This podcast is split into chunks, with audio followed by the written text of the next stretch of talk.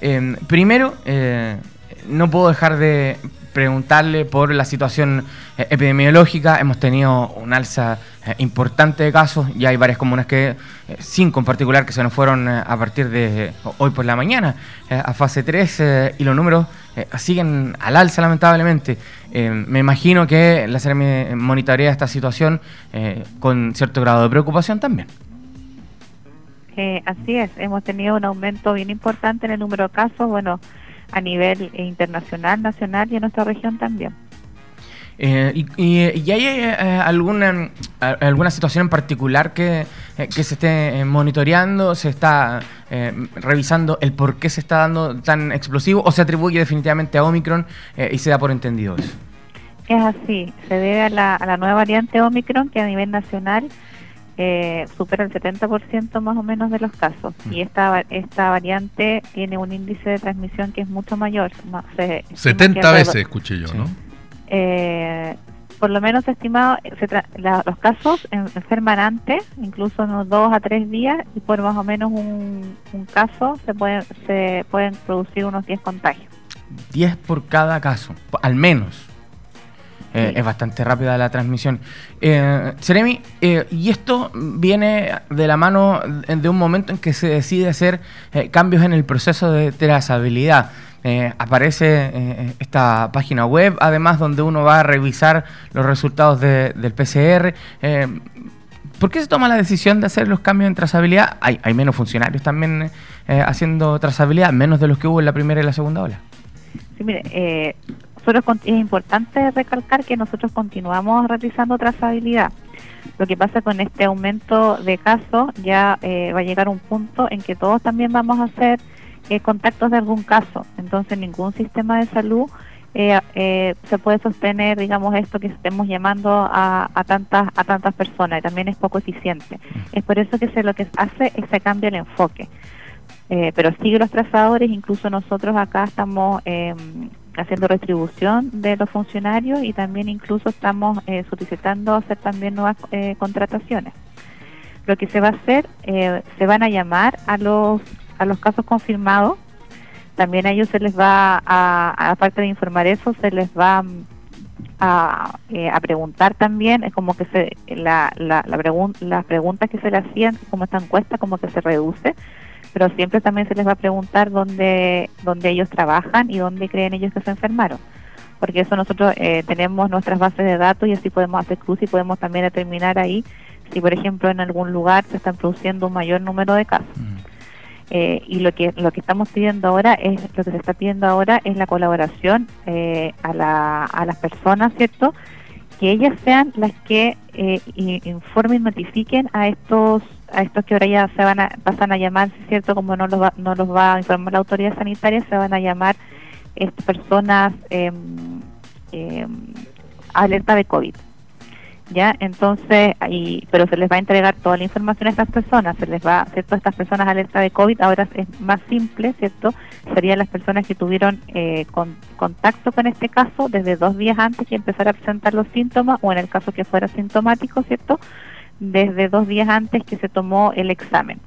Entonces, eh, estas personas que no ocuparon correctamente la, mascarilla o y, a una distancia menor a un metro, estas serían las que son las personas alertas de COVID y es mucho más oportuno, ¿cierto?, que, que el caso las llame para, para informarle. Y lo importante aquí es que les afirme que alerta de COVID significa que estas personas tienen que lo más importante es que dentro de dos días como máximo acudan a testearse. Por eso también estamos reforzando también todo lo que es testeo, para aumentar todo el testeo.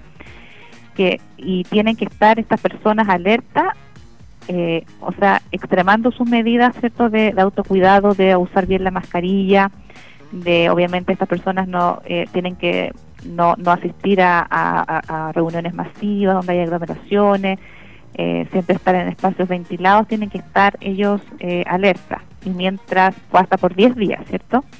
Tienen, que extremar sus medidas. Y mientras es, lo ideal también es que nosotros estamos eh, potenciando más el antígeno, que el antígeno es un resultado que, es más, que, más, inmediato. Mm. ¿Y, dicen, que es más, dicen que es más exacto que el PCR o no? ¿O estoy hablando tontera? Eh, no, las dos técnicas son varias. El Gold Standard sí sigue siendo el, examen de, PCR. Sí, es que hoy día, hoy día, hoy día no sé si leí o escuché eh, en alguna parte que sabía que, que, el, que el de antígeno, que yo personalmente pensé que no era muy que, no era muy exacto o que era mejor el PCR, dicen que es bastante más preciso en el caso de Omnicom, parece, el, el, de, el, el antígeno. No, las, las dos técnicas eh, son, para estos fines son buenas, están, las, las, dos técnicas están, digamos, eh, están validadas en todos los, en, los centros, en todos los establecimientos de salud. Eh, yo le quería hacer una pregunta respecto de lo que está pasando en Gran Bretaña, la decisión del gobierno británico de, no sé si la palabra es relajar, pero un poco eh, bajar los brazos respecto de la lucha contra contra el Omicron, básicamente, porque hoy día creo que la tasa del 99% en Gran Bretaña. Eh, sobre todo pensando que es, eh, hoy día es, un, es más endémico que epidémico. Eh, esto quiere decir que es inevitable que todos se contagien y la tasa de contagio es tan alta que en realidad ya ni la mascarilla, ya nada prácticamente sirve, la gente se contagia de, una pieza a otra en los hoteles. Mm. no, sé si está al tanto usted de lo que hizo el gobierno británico, pero ¿qué, qué, le parece en el fondo eh, yo sé que su opinión es más como profesional. Sí, eh, como le digo, no, nosotros eh, obviamente para las medidas que se están entregando son medidas efectivas, el uso correcto de mascarilla. Lo que pasa es que hay que utilizarla correctamente para que mm. sea efectiva. Tiene que cubrir, ¿cierto?, la nariz, la boca el mentón, eh, hay que tener un recambio de la mascarilla, lo ideal es tener un recambio cuando si uno estornuda, alguna cosa si la mascarilla se humedece, hay que estarla recambiándola, está, hay que estar frecuentemente lavándose las manos eh, o higienizando con alcohol o alcohol gel. Entonces, la verdad que son, eh, si estas medidas se, se, cumplen, son efectivas. Y obviamente preferir los espacios, como le decía yo, que son espacios ventilados, entonces, si esas medidas, digamos, eh, sirven, pero obviamente como es tanto, claro, todos en algún momento vamos a estar eh, vamos a estar expuestos y es probable que en algún momento, en algún punto, nos vamos nos vamos a contagiar. De, hecho, a partir del 27 de enero. pero estas medidas hacen que la propagación no sea tan rápida y así, obviamente, los los centros de salud puedan dar una mejor respuesta. Sí, no, yo entiendo que a 40.000 casos diarios, eh, en algún minuto vaya a tener 280, 300.000 contagiados y la tasa hoy día hospitalización es más baja pero en algún minuto va a ser a, esa, a ese nivel de contagio va a mm. ser igual que tuviera ahí 40.000 contagiados con la primera variante, porque era yo, yo lo entiendo. Lo que pasa, claro, es un tema de, proporcionalidad, pero, pero no sé. A mí me parece, entre paréntesis, me parece medio bien lo que está haciendo el gobierno británico, porque mm. dice ya está, ya está. De hecho, el 27 de enero ya no es obligatorio el uso de mascarilla y no se va a recomendar el teletrabajo. O sea, váyanse a, vayan a trabajar. normalicemos. Exactamente. A, mí me preocupa, Seremi, eh, el tema de estos uh, figura de alerta de COVID. Eh, porque en el fondo se nos está invitando a autodenunciarnos, por ponerlo de alguna manera.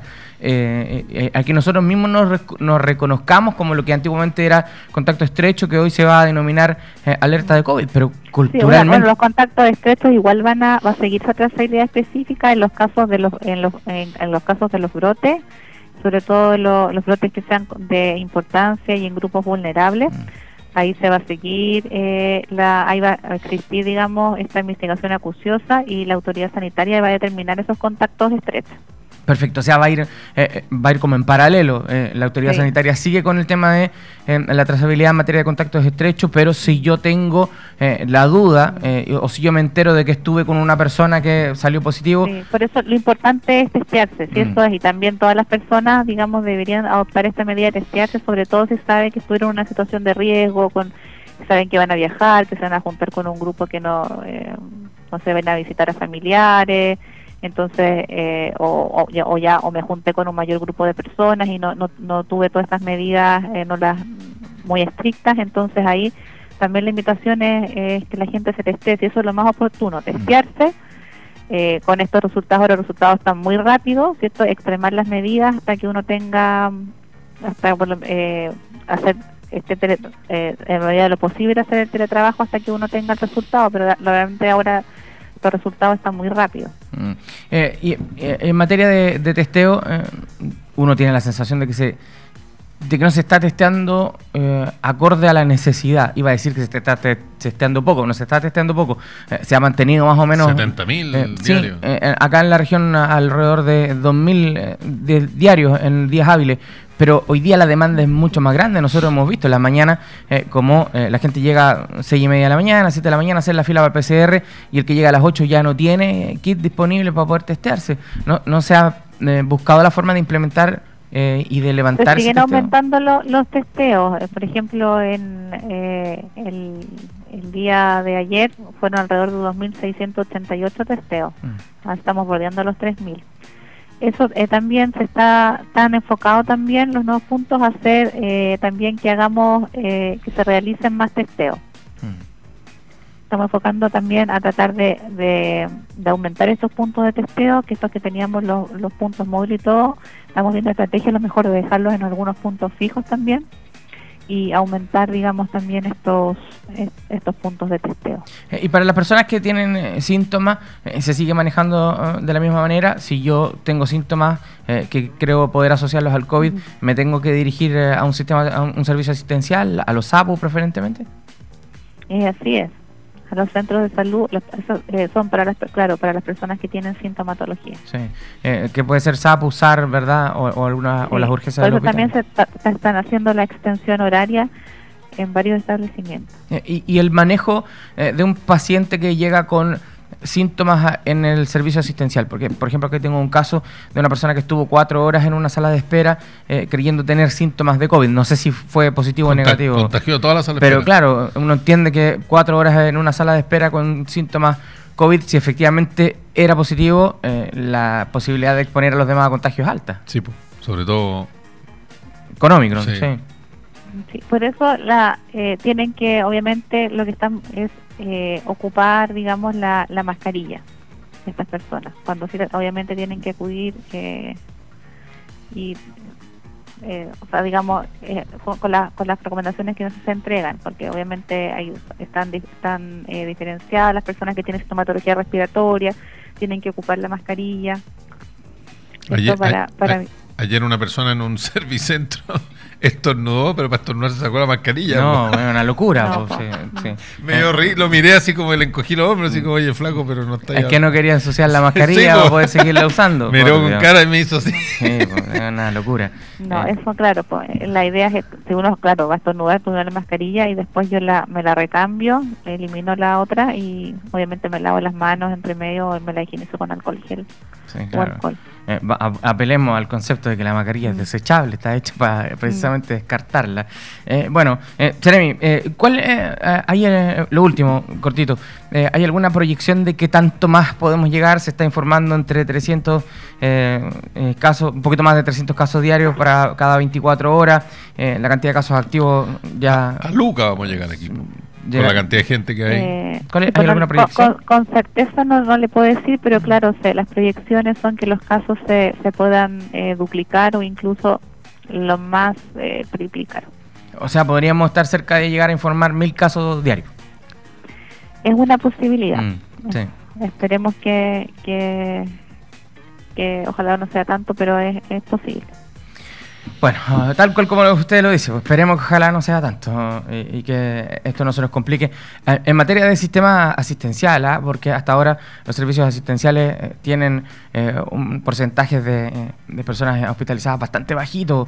Para los números que vimos en la primera y la segunda ola, ayer conversábamos con em, el doctor jefe de la UCI eh, adultos del hospital de Coquimbo eh, y nos decía que tenía tres pacientes COVID, él, eh, don Héctor Ugarte. Entonces, por ese lado estamos bien, pero necesitamos... claro, es más contagioso, pero por suerte, ¿cierto? La, la, gravedad, ¿cierto? La, la, la letalidad es más, es más baja. Mm, sí.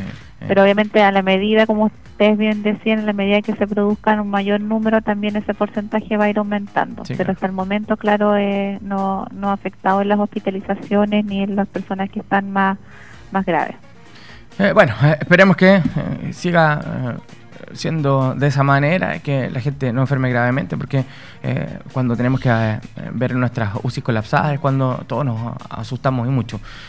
así que ojalá que podamos llegar eh, a mantener eh, los números que tenemos hoy en materia de hospitalización. Seremi, le quiero agradecer la conversación, eh, gracias por explicarnos un poquito estas nuevas fórmulas de cómo se va a ir manejando la pandemia en nuestra región en particular, que es lo que a nosotros nos interesa. Muchas gracias. Sí, gracias a ustedes también por la oportunidad de poder explicarle a la, a la, población, a la población. Muchas gracias, Seremi. Hasta luego, Seremi. Muchas gracias.